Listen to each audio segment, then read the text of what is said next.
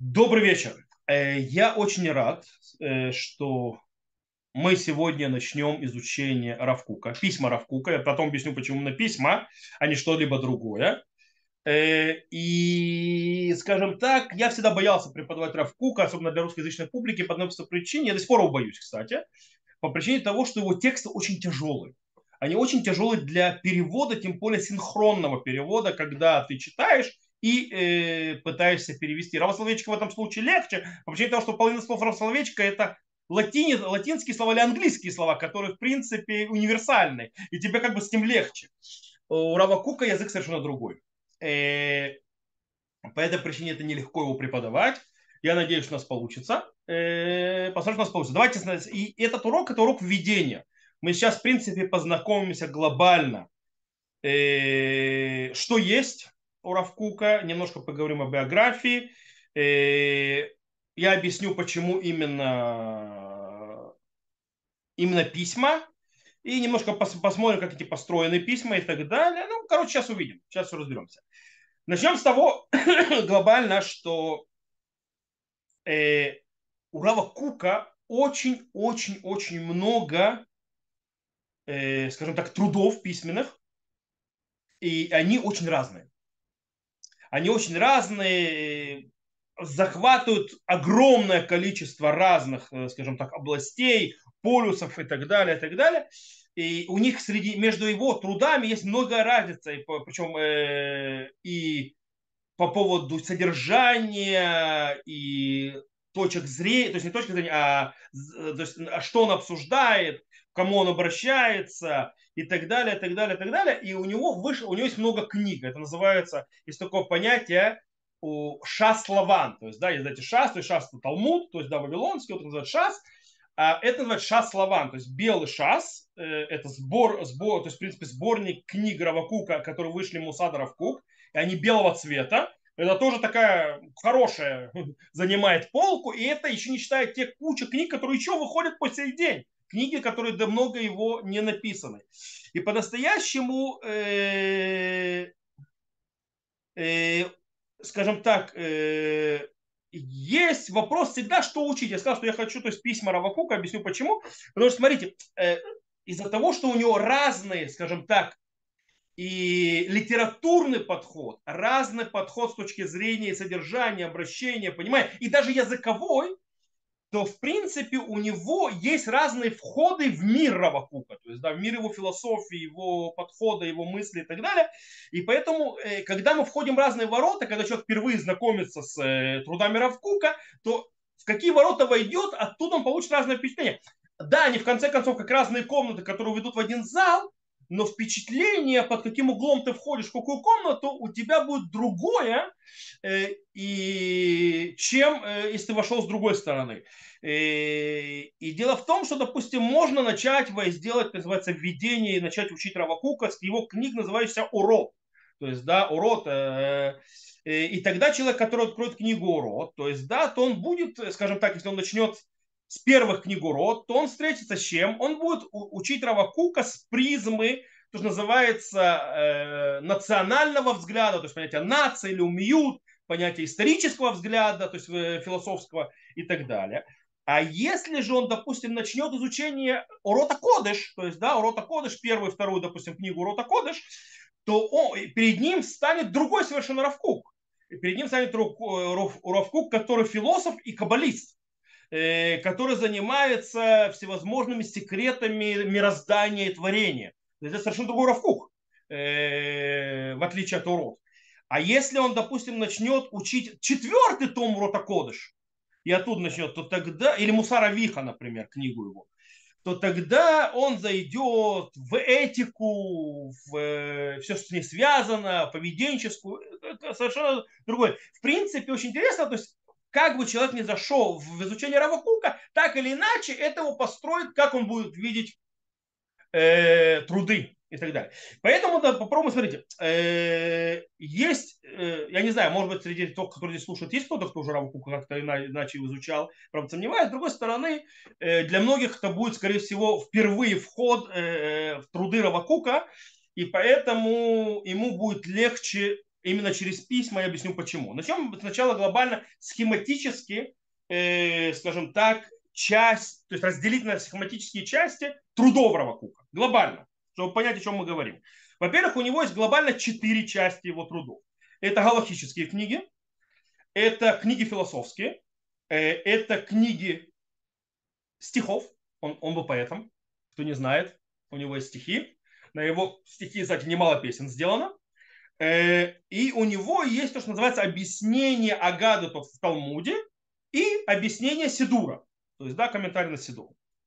Если, то есть немножко более расширим, то есть, если мы берем его книги галахические, то они делятся на следующие части. То есть, да, у него есть то, что называется сборники респонс, то есть э, вопросы и ответы, как, например, Мишпат Коэн или Эзра, то есть Эзрат Коэн и так далее.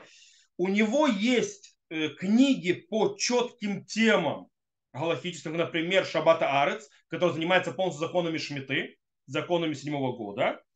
Э, или у него есть то, что он начал когда-то, до сих пор не закончилось. Это у него есть Галаха Брура, Вибиур Галаха. Он начал писать Равкук на, на весь Талмуд, то есть на все-все-все темы, которые в Талмуде по листам и так далее, какие галактические то есть вещи выходят из этих э, по каждому листу. И он начал это то есть, писать, это продолжил, то есть при его жизни, начал ученики продолжили, и сейчас этим занимался целый институт, это есть то есть, бюро Аллаха и Аллаха Бура, э, в голове которого стоит Рафштерн, который был главным Иерусалима. То есть э, это такая работа, которую начал Равку, которая по сей день не закончилась. Вот. Э, но он много там сделал. Это его галактические книги. Его философские книги э, тоже распределились на несколько то есть, э, э, путей, как, например, э, у него есть короткие то есть, э, заметки, которые то есть, четко какой-то темы, которая занимается то есть, очень конкретно, то есть дидактично, например, э, Малах Айдеот Израиль, то есть да, действие, то есть э, движение, то есть идей в Израиле, или Тлалей Урод, то есть то, что называют, то есть это я не знаю, мусаравиха, то есть мусаравиха это э, мораль от твоего отца и так далее. Есть, естественно, у него куча статей, которые были напечатаны в разных, в разных местах, которые он писал. Они собраны в нескольких сборниках, допустим, один называется Мамара и Гарая, то есть, да, это его, его источник. И есть, естественно, то, что сказал письма, Игрот. Это тоже его философская книга, э, из философской книги, что о чем идет речь, что такое письма, что это такое игрот, это ответы на вопросы, которые, был, которые были заданы э, Раву Куку, его учениками, теми, кто был в спор с ними, с разными другими раввинами и так далее, и так далее, и так далее. И там он раскрывает кучу тем, огромную кучу тем, разных, которые относятся. И есть еще то, что называется такой вот э, типа личного дневника дневника или тетради. Равкук просто писал почти все свои мысли. Э, это, в принципе, вещи, которые он написал между собой и собой, то есть для себя их писал. Он написал для себя, э, как, в принципе, скажем так, конспект того, чем он занимался, и мысли, которые приходили в голову или появлялись, то есть э, какие-то, то есть прибегали, то есть чем-то озаряли, вот тогда он всегда записывал это. Вот. И там здесь никакой то есть, порядка нет и так далее. И они были собраны в разные собраты. Кстати, так родились урод, допустим, и урота Кодыш также родились. Э, или урота Имуна тоже так родилась книга. Э, Шмунак Вацим, то есть, да, 8 э, сбор, то есть, целый тоже отдельный сборник книг. Вот, и так далее, и так далее, и так далее. Это, то есть, то, что стоит не философии. Теперь, поэтика. Равкук писал поэтику. Он писал поэмы, он писал поэмы, он писал стихи в разные эпохи своей жизни, и в которые были собраны, допустим, ворота рая. Урод вы открываете, там тоже есть его стихи, э, и, в других местах и так далее. И, кроме всего прочего, у него есть объяснение, в основном две книги объяснений. Это есть Эная. Эная – это его объяснение э, Агадуту, то есть, да, то, что называется, э, рассказов таких, которые в море есть, э, на трактат Брахот и Шаббат, в основном то, что он успел. Э, и у него есть улат рая, это комментарий к Сиду. Окей. Э, кстати, многие их работы не построены в какой-то систематизации. То есть, да, очень часто э, допустим, есть разница между содержанием, между, то есть медиум, который тогда, например, если возьмете урод. В урод э, там есть и, то, что называется, систематизированные вещи, а есть как вот человек, когда пишет это в дневник, то есть, да, записывает какую-то идею, и все, и она брошенная. То есть, да, там есть такие вещи. Мы же займемся, как сказал, письмами. Почему? В письмах тоже там игрот. В игрот есть иногда дрешат шалом. То есть, да, он спрашивает, как дела, как жена, как дети. То есть, да, письмо человека. Э, есть там вещи, которые более практические, какие-то советы и так далее. Есть вопросы, которые по Галахе, на которые отвечали, и они были взяты и внесены в его сборник респонс, ну что галахические ответы. Э, есть вещи, которым он занимался идеологией, философией и так далее, и так далее, и так далее. Э, поэтому было распределено. Часть вещей ушли в шуты, часть вещей ушли, то есть респонсы, часть ушли то есть, в другие книги, но есть огромный сборник, есть четыре тома игрот, писем. И это еще не все книги, письма, которые есть. Четыре тома игрот, который их э, собрал, редактировал в основном это его сын Раф Цвиюда, Раф Цвиюда Кукук. Э, и они были редакторами. Теперь мы начнем, как я сказал, я хочу, чтобы мы начать изучение Равакука именно с писем. Почему с писем? Потому что я уже сказал, то есть какого ворота вы войдете, тем вам будет легче понимать. Почему письма? Чем хороши письма для начала? Э, во-первых, нужно понимать, чем отличаются письма кардинально от других его э, книг. Дело в том, что все остальные другие его э, работы очень тяжелы для прочтения. Почему? Язык. Язык поэтический, наполнен круче аллегорий, поэтических заворотов, э, и он очень-очень-очень тяжелый с точки зрения он и не современный, и он очень высокий. Э, вот. Э, по этой причине очень тяжело для понимания многим. Э, и иногда, то есть он, он очень длинные предложения. По этой причине, то есть вы начали, вы уже забыли, что он вначале начал. То есть, да, потому что оно поэтично завернуто. Вот. Теперь, Равкук очень много использует каббалистические философ, философские терминологию, которые люди, которые не знакомы с ней, просто не понимают, о чем идет речь. А еще тяжелее, у него есть своя каббалистическая терминология, когда он заменяет ее общепринятой. И это еще тяжелее. Э, теперь у него очень часто происходит во многих его трудах, это называется ктивамит пареца, то есть вот его понесло, то есть да, и она не упорядочена. Есть книги, есть книгу, которую он написал за одну ночь, э, и ее издал, потому что его сын в это время был за границей. И, и ее читать невозможно. То есть, да, она, она просто поток сознания.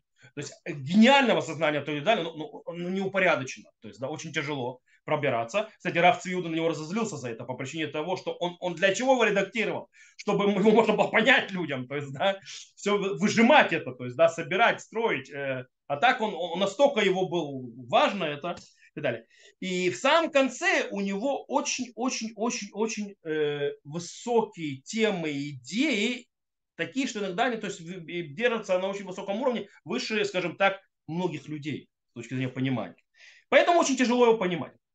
А, потому что это он писал глобально. Теперь, когда же мы изучаем э, его письма, это намного легче, потому что эти все э, тяжелые вещи уходят. Почему они уходят? Во-первых, сами письма по, по природе своей, они обращены к человеку. Таким образом, когда они обращены к человеку другому, тогда Равкук хочет более донести идею, он говорит более простым языком, э, более дидактично для того, чтобы человек понял, о чем он говорит, если он обращается к, э, к людям, которые не великие знатоки чего-то. Э, и он говорит, естественно, на уровне адресата, то есть, да, которому направляет это письмо. Это раз. Э, и там он проводит идею и заканчивает ее, а не бросает. То есть, да, это не в список, э, то есть это э, а, то есть в голове, когда у него мысль осветила его. Очень часто это, в принципе, ответ на вопрос, поэтому это очень легко читать. Таким образом, когда человек начинает читать, вот, учить эти вот источники, базы и так далее, это дает какое-то более, скажем так, ощущение твердой почвы для изучающего. Он более чувствует себя понимающим, о чем идет речь, а не летает в облаках и не понимает вообще, о чем он говорит.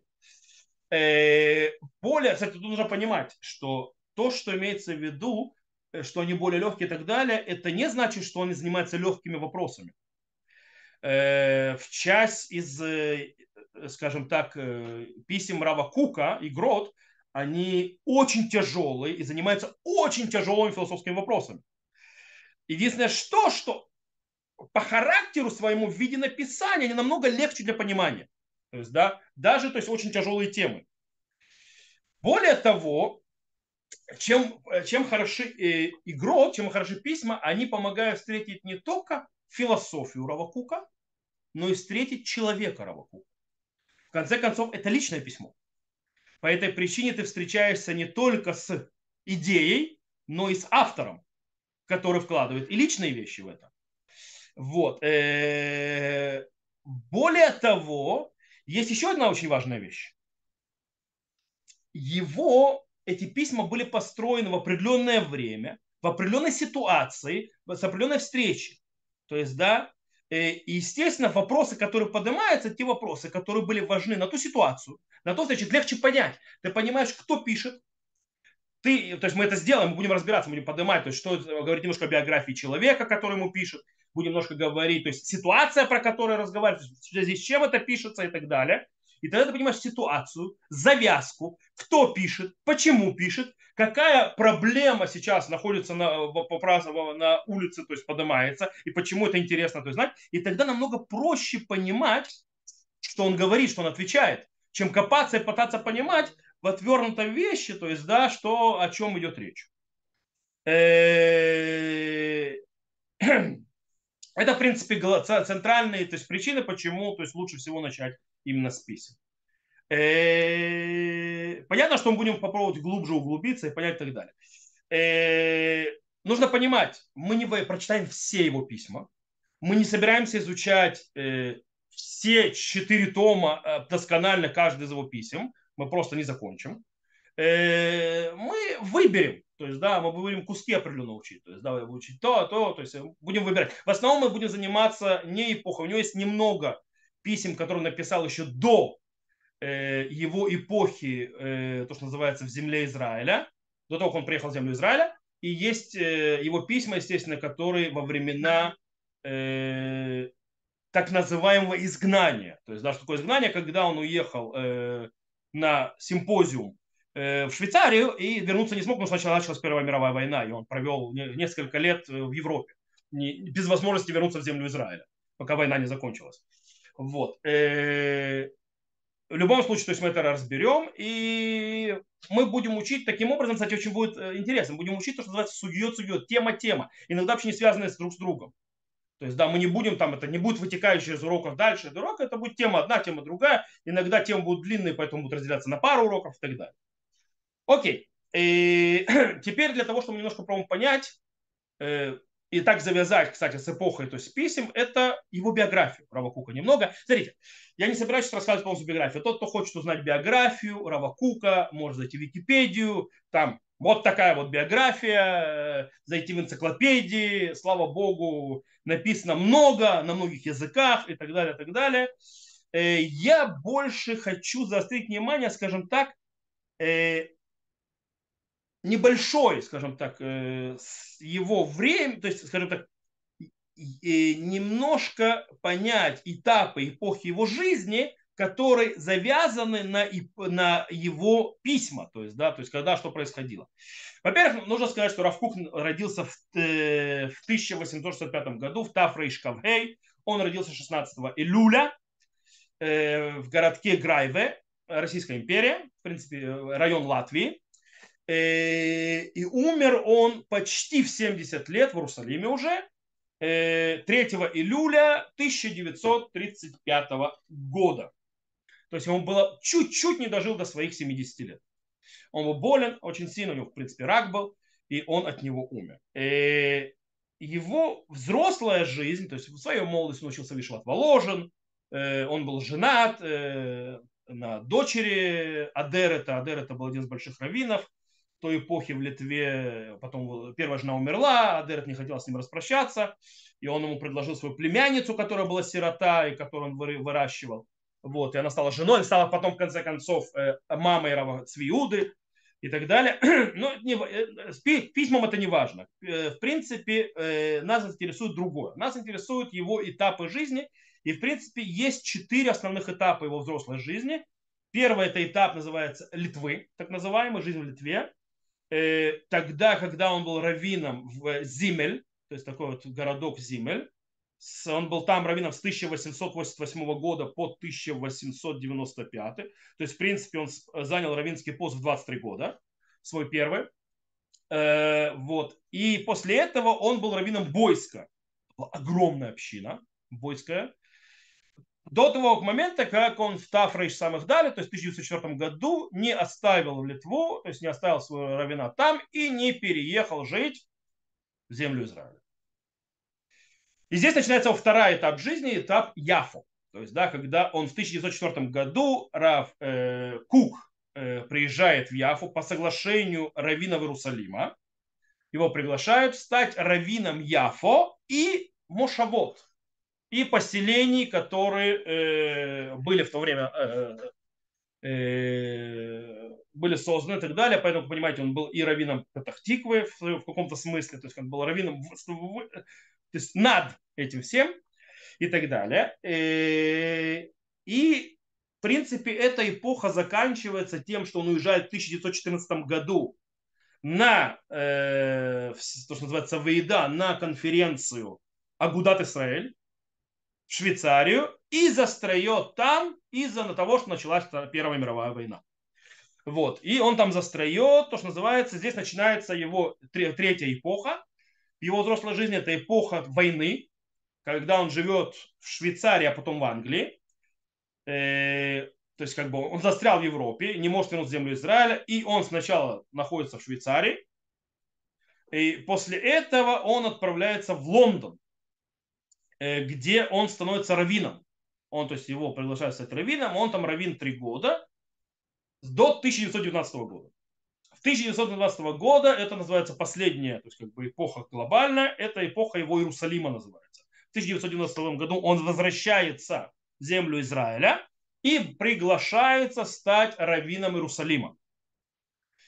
И он отправится в Иерусалим, он там живет и так далее. И через два года, в 1921 году, когда англичане, э, у, называется, э, как сказать, создают главного равина от земли Израиля, тот, который стал главным раввином такого государства Израиль, и Равкук становится первым главным раввином земли Израиля, ашкенадским. Потому что, хотя то есть, с точки зрения власти, он требует, чтобы оставили раба э, Маира, который был э, Хахам Баши, то есть, в принципе, Аришон Цион, главный сефардский раввин, который был э, еще от Османской империи. То есть, да, и он просит его оставить, что в это, и, в принципе, так появляются два главных раввина в Израиле, кто не знает. Ашкенадский и Сефардский. То есть Ашкенадский главный раввин, Раба Раши, он так называется Раба Раши, а Сефардский он называется Решон Цион. Вот. Э, и, в принципе, эта эпоха, э, значит, то есть он селится в Иерусалиме, в доме, который сегодня называется Бейтаров Кук, возле улицы Навиим, и улица, которая сегодня называется его именем, улица Равкук, да, вот. И там он умирает в 1935 году. То есть, да, это его эпоха. Э, естественно, эти этапы во время жизни Рава Кука отличаются очень сильно и в его трудах и так далее, э, есть, потому что происходили разные процессы э, в земле Израиля и так далее, поэтому и не только в его личной жизни тоже, и вокруг, по этой причине, и тем вещами, которым он занимался, поэтому, естественно, это влияет. И отсюда мы переходим, из-за этого очень интересная вещь. Еще то, что важно в письмах, письма построены хронологически. Письма Равакука, в отличие от всего, они идут по хронологии, потому что всегда есть обращение, дата. И они очень интересно построены. А есть, как я сказал, четыре тома, то есть, да, его писем, Игрот. Тогда как первый том, то есть Игрот э, Хеликалев, они, там есть немного э, писем э, с эпохи, когда он был раввином Бойска в Литве, Э, дело в том, что он начал относительно поздно, то есть сохранять эти письма. Знаете, как он сохранял их? он их писал под копирку. Он все свои письма писал под копирку для того, чтобы, то есть письма отправлял, а это оставлялось. Поэтому настолько писем его осталось. То есть, да, мы их не нужно было собирать нигде, они оставались неудобно, он сохранял. Э, он все свои письма писал копирку. Но он это начал делать всегда поздно. То есть, да, в принципе, глобально начал, то есть, с момента, когда он стал раввином, то есть, в Бойске, он начинает писать эти письма, и э, у нас есть немного с того эпоха, но там основные эпоха это с 1905 по 1910 год эти письма. Почему? Это как раз первое время его нахождения в земле Израиля. Когда он приезжает в Яфу и так далее. И там есть куча вещей, которые происходят и с точки зрения личной жизни Равакука. Э, это, скажем так, э, эпоха, когда он встречается с новыми вещами, которые никогда не встречался в, э, в Бойске, встречается с новыми вещами, которым нужно на них давать ответы и так далее. И вместе с этим жизнь народа, то есть с точки зрения того, что происходит. В это время происходит, в эти годы, то, что называется в израильской истории эпоха Алияшния, эпоха второй Алии. То есть это эпоха, когда появляется, кроме религиозных, в земле Израиля появляется куча светских, особенно в Европе, 1905 год, да, вам нужно объяснять, происходят изменения политические и так далее, которые влияют на кучу изменений и идеологических и так далее, как и в Европе, особенно восточной, там, где происходит, как вы помните, кто помнит, 1905 это попытка первой революции э, коммунистической. Э, и, естественно, в Израиле появляются кибуцы и так далее, те, которые евреи, которые немножко, скажем так, отчаялись от того, что не, произ... не смогли сделать в Европе, они приезжают в землю Израиля, в Палестину, здесь строят ту идеологию, которую они хотят. Так появились кибуцы в те время. То есть э, эпоха Ляшния, когда зарождаются новые идеологии и так далее, и Равкук обязан к этому, то есть давать какой-то ответ, что-то с этим делать и так далее. И поэтому вот эти вот, кстати, мы будем это учить, то есть да, мы будем заниматься э, вот из этой, то есть тома э, письмами тоже. То есть очень многие вещи, то есть куча важных-важных тем, которые поднималась, Равкук на них давал ответ и писал про них. По этой причине, то есть, э, скажем, тут очень, скажем так, важнейшие вещи из философии Равакука и вообще мысли, э, который занимается идеологией, философией, ответы на вопросы того времени с точки зрения и практически с точки зрения духовных и так далее. В конце этого тома э, идут многие письма, которые связаны с то, что называется пульмуса шмита, с диким спором и дикой войной, это называется идеологической и теологической, по поводу седьмого года, который бы происходило в 1910 году. И тогда, когда Термахира он дал и так далее, там были как раз войны. То есть, да, и там в конце этого то есть, есть письма по этому поводу. Вторая, вторая, второй том это 1911-1915 год. В принципе, вторая эпоха, то есть вторая часть его, не первые годы его в Яфа, уже вторая, то есть когда он немножко отбазировался. И, в принципе, начало его жизни в Швейцарии. Э, по-настоящему они очень похожи на, на, на своим то есть, типажом и характером на предыдущий том. Э, они меньше насыщены философией, то есть там философии мало. То есть, но...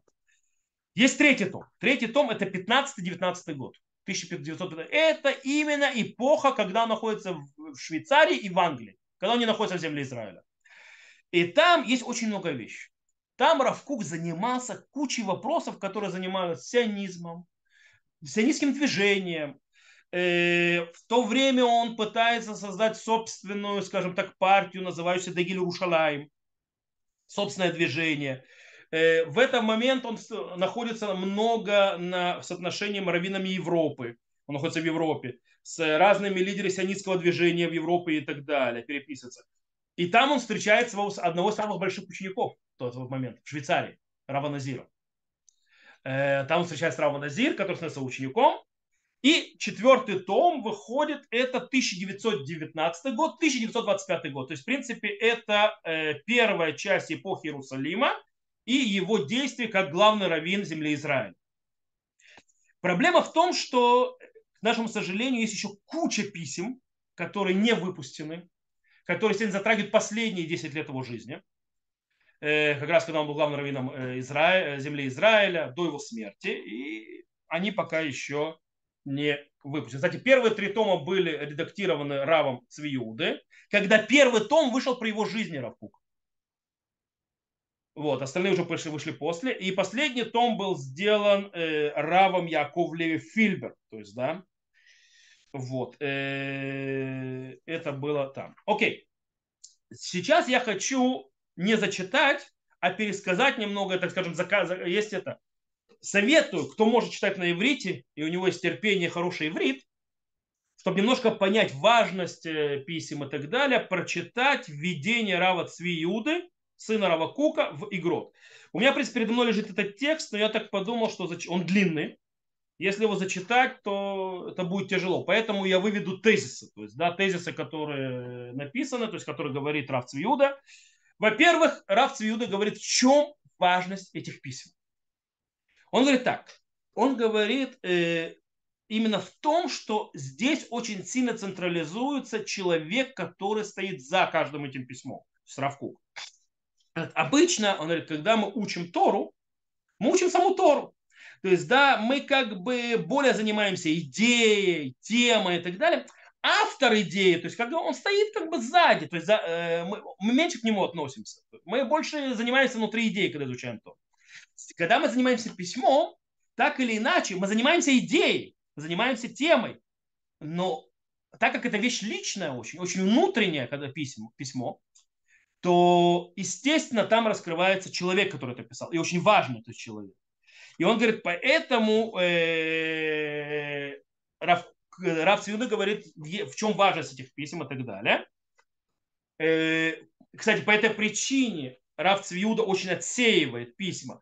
То есть он те э, письма, которые, скажем так, они слишком такие вот глобальные, то есть, да, в которых не раскрывается то есть, прямое отношение, то есть, Равкука к ученику, к раввину и так далее, и даже к партии какой-нибудь, которой он отвечает.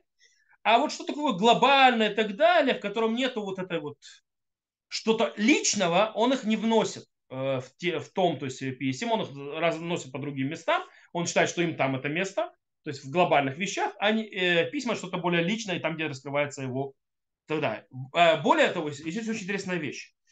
И как я сказал, что в конце своей, то есть когда Раф, Раф э, Кук живет в Бойске, он начинает писать свои э, то есть начинает писать письма под копирку.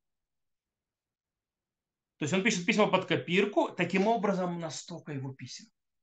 Он их сохраняет и так далее. Хотя часть писем были собраны от разных его адресатов то есть насколько это можно было. Э, Причем собирал и как и Раф Цвиуда, его сын, как и другие исследователи и так далее. Э, многие письма, как мы сказали, не в наших руках. Они, наверное, может быть, потерялись, разошлись и так далее. Представьте, какое количество. В любом случае, э, нужно понимать, кстати, сколько вообще есть игрок. Их, этих писем, их бешеное количество. Их больше двух тысяч. То есть, да, Э, это, то есть только письма, которые мы знаем, э, и только то, что мы назвали письмами, которые вошли в тома писем. Не то, что вошли в галактические тома. Поэтому нужно понимать, как Равкук их писал. Это очень интересно. Равкук сам описывает, он никогда в жизни не исправлял то, что он написал, он никогда в жизни не стирал то, что он написал. У него то есть мысль шла, и он написал. То есть, да, он никогда ничего не исправлял не зачеркивал и так далее. Э, у него, в принципе, шло, поток мысли идет, а, кстати, скорость писания. У него идет поток мысли, и Равкук ее писал просто. То есть мысль идет, он ее пишет. Э, кстати, без этого описания, что это вообще непонятно, как человек может так много написать. Он просто каждую свою мысль просто писал и писал и писал и писал и писал и писал. Да даже это слишком много. Равнерия, кстати, э, Равнерия, которого я э, удостоился еще успеть поучиться, э, когда я учился в Кфаро и Шиват Тихунит Кфароя, Равнерия был ее глава-основателем, он ученик Равакука напрямую. То есть он еще ученик Равакука, Рав, Рава Авраама Ицхака. Э, когда я познакомился с Равом э, Нери, это был последний год его жизни, ему тоже уже было очень-очень много лет но он был главой Ишивы Кфарароя, там, где учился. Так вот, Равнерия, э, ученик Рав говорит, что Рав Кук никогда в жизни не писал, он всегда, точнее, прошу прощения, он всегда писал только карандашом. Знаете почему? Чтобы не тратить время на окунание ручки в чернила. Потому что, когда ты пишешь карандашом, ты можешь не прерываться на окунание в чернила. Это у нас сегодня ручка называется. Это... Он писал всегда карандашом. Именно потому, что чтобы не, э, не, то есть не, отрываться от начала, потому что он шел потоком его писания.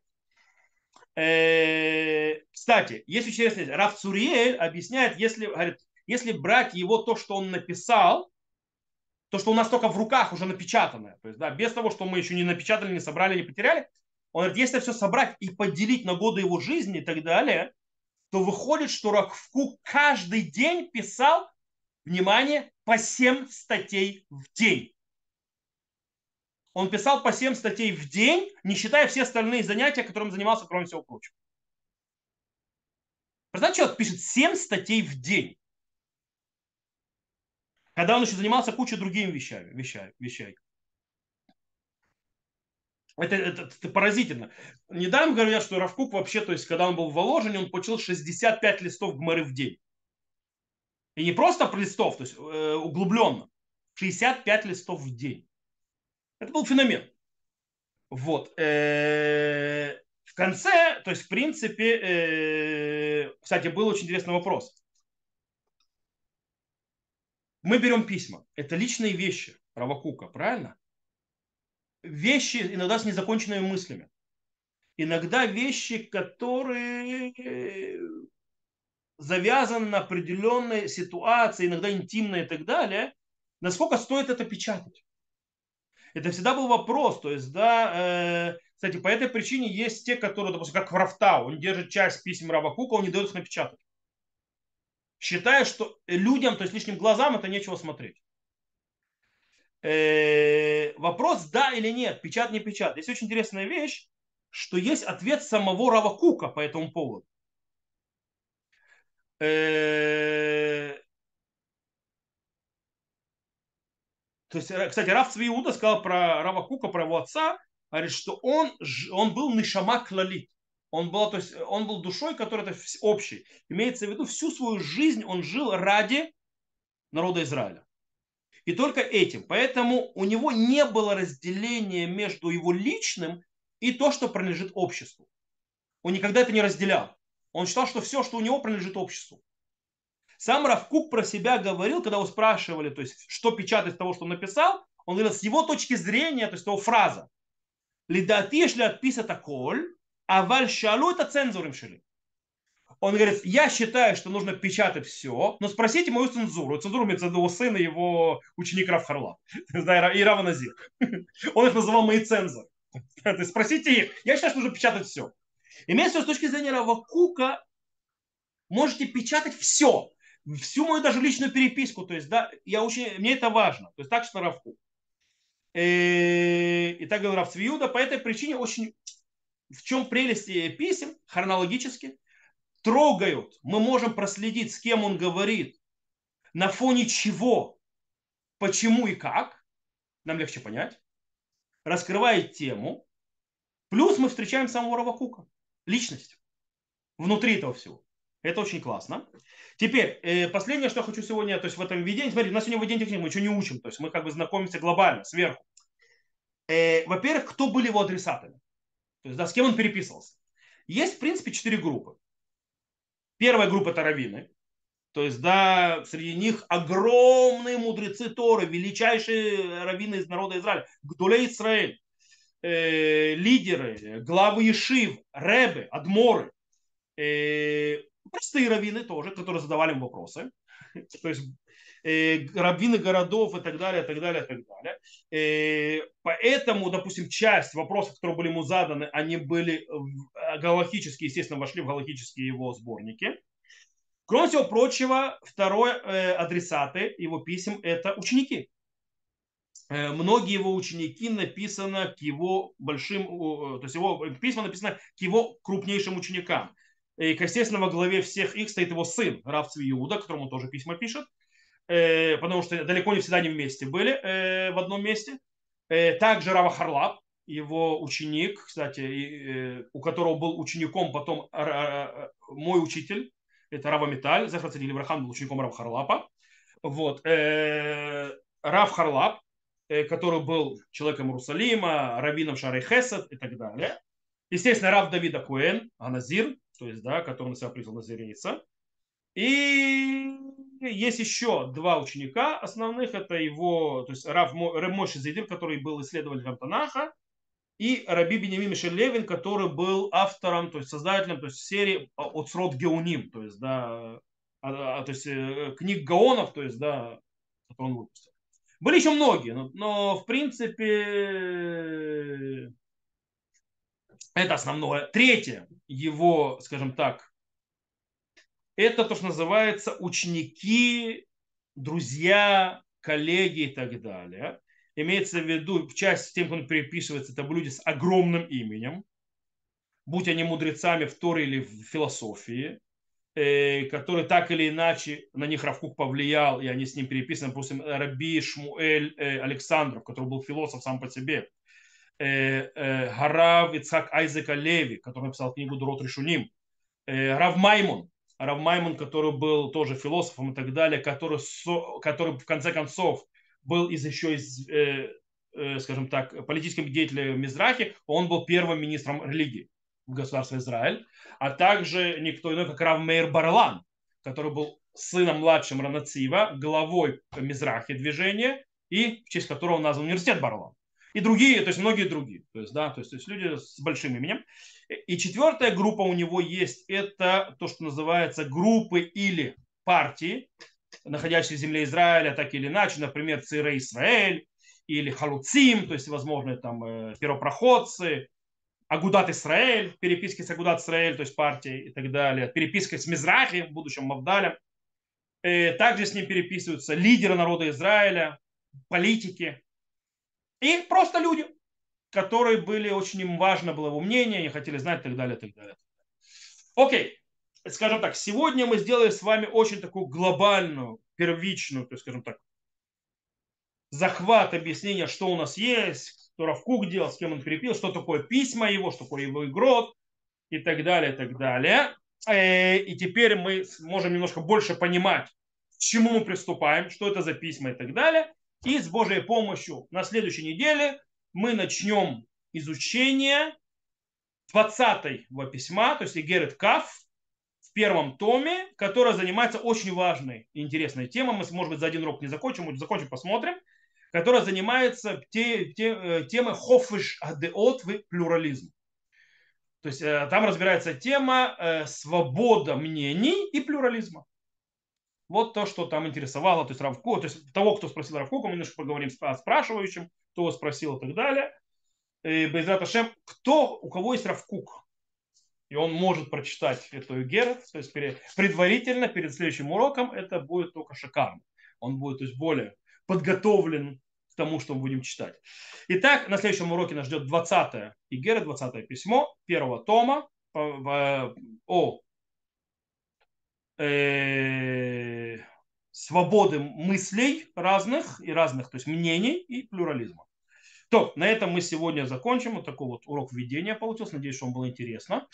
И без Раташем э, встретимся уже на следующей неделе. Я выключаю на этот момент уже запись. Тех, кто слушает запись, всего хорошего. До новых встреч. Удачи. Увидимся.